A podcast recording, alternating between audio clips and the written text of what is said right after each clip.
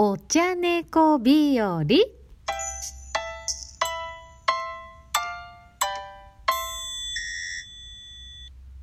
こんにちは。茶友人の吉永正代です。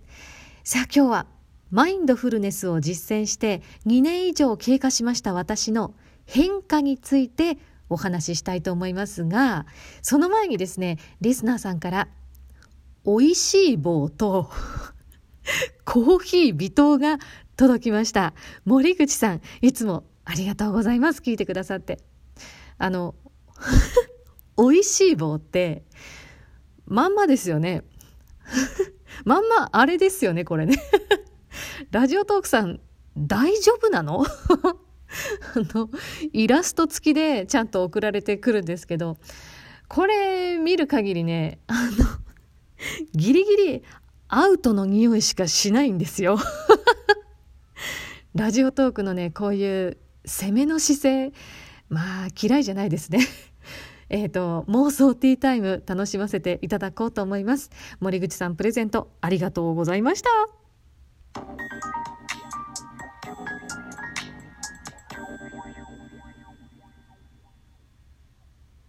さあ実際にはね今ほうじ茶を飲みながらお送りしているんですよ。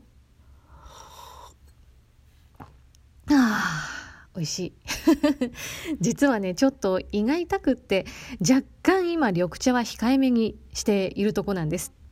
カフェインがねやっぱり刺激物なのでね。で皆さんももしこんな時は胃壁がヒリヒリするなみたいな時はねほうじ茶がいいですよ。製造過程でカフェインがほとんど飛んでいるので、まあ、刺激物がほとんどないというそういうお茶なんですよね。老若男女問わずもうみんなでたくさん飲めるお茶っていうのがほうじ茶の特徴なんです。ぜひこれ覚えておいてくださいね。で、なぜ今私が胃が痛いのかというと、結構ね、今、挑戦してるんですよ。クラウドファンディングです。しかもですよこれね作業を進めていくとかなり葛藤することがたくさんあってもういろんなハードルが次々次々出てくるんですよ。地味にね、地味に結構、結構メンタルにきますね。でももうスタートしちゃったし、プロジェクトの終わりもね、6月半ばって設定しちゃったので、やるっきゃないんです。もうね、後戻りできません。挑戦の道を突っ走るしかないんですよ。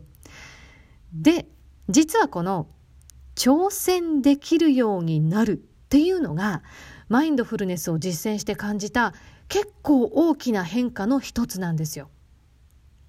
で私もともとビビリなのにチャレンジャー気質っていうなんかちょっと難しい人間なんですけどね まあまあいろんなねチャレンジをすることは嫌いじゃないですでも苦手分野ってやっぱりあって私の場合は人に物をお願いするとか自分で宣伝をどんどんしていくっていう行動ものすごく抵抗があるんですよ。なぜかっていうとそのお願い断られたり宣伝しても誰の何の反応もないっていうことも想定できるじゃないですか可能性として。でそうなった時に自分の存在意義存在価値っていうものがその結果と強く結びついていると結果が悪かった時に私の存在そのものを否定されたような気持ちになっちゃうんですよ。だからすごく深く傷ついてしまうわけです。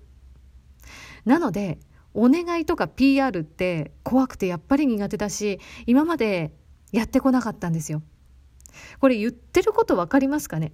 あの、悪い結果が出た時に、私が今ここに命をいただいて生きていること、そのものを否定されちゃうような気持ちになっちゃうんですよ。これ20代の時に、えっと、局アナ受験ですね。就職活動の時に一社一社ダメだダメだってなるたんびに自分の存在を自分で否定してすごく辛かったです。で、やっぱりそれが脳裏によぎるので怖いんですよね。でも、マインドフルネスで育まれる大きな心の力自自身があるじゃないですか。自自身っていう気持ち、ラジオトークでもお話ししましたよね。自分を慈しむ気持ちのことです。自分に優しい眼差しを向けて、弱気な気持ちを否定せずに寄り添う気持ちなんです。で、これを土台にすることで、自分は大切な存在なんだという健全な自己肯定感が育っていくんだよというお話を過去にしてきましたよね。まだ聞いてないという方は、えっ、ー、とね、シャープ2以降を聞いていただきたいと思います。で、この健全な自己肯定感っていうのは、何ができてもできなくても、まず私がこうやって存在していること自体が素晴らしいじゃないか。そんな風に思える気持ちのことなんです。で文字通り自分の存在を肯定する気持ちなんですよね。でこれが育まれると怖いんですよ。相変わらず怖いんだけれどもでも少しずつ挑戦できるようになっていくんです。まあ、精神的なブロックが外れやすくなるんでしょうね。でさっきあのクラウドファンディングをね立ち上げて自分で PR しているだけでも結構結構怖いんですけど。さらにですよ。マインドフルネスの私と同じ資格講師資格を持つ先生方が集まっている Facebook ページがあるんです。でそこに「クラバンやってます。ご支援お願いいたします」って書き込んだんですよ。めちゃめちゃ勇気いりました。だって自らプロの目にさらされに行くわけですよ。しかも私資格取り立てですけどもうねあの何年も前にとってずっと講師をやられているもう本当に経験の長い先生たちもいらっしゃるそういうページに「お願いします」って言って自分の作ったものを晒すわけですからまあ勇気いりましたよ。でも自分の怖いっていう気持ちに寄り添うっていうことをしていったらよしできると思って先書き込みました。でこれはね自分で自分にまた拍手をしましたよ。ねこの自分で自分によくやったよくやった怖かったね。拍手でもできた拍手。ってしてあげるこの心がやっぱり自自身なんですよね。自分を慈しむ気持ちなんです。弱気な気持ちを叩いて潰そうとかじゃなくて前私そうやってね辛い人生を送ってたんですが潰すんじゃなくてそうだよねわかるよって言って寄り添ってあげる気持ち。これがね自自身育まれてきたんでしょうね。なんとかできました。それを思い返すとまたなんか変な冷や汗が出てくるんですが。まあそんな自分も受け止めながらもう進んでいくしかないなっていう感じになってます。というわけでマインドフルネスでまた一歩こうやって新しいことに挑戦できるようになった。これはね大きな変化だなって思います。で次回大きな変化、まあ、もう一つぐらいご紹介できたらいいなと思っているんですが、えー、気が変わるかもしれませんね。あの、気長にお付き合いいただけると嬉しいです。というわけで、引き続き、フォロー、ご質問、いいね、ネギ？えっと、コーヒー微糖 それから、美味しい棒？何があるんでしょうね？他に。なんか面白いものあったら送ってください。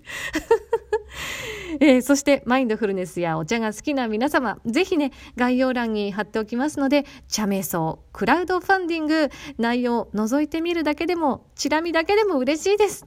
よろしくお願いいたします。今回も聞いてくださってありがとうございました。それではまた次回です。茶友人の吉永正代でした。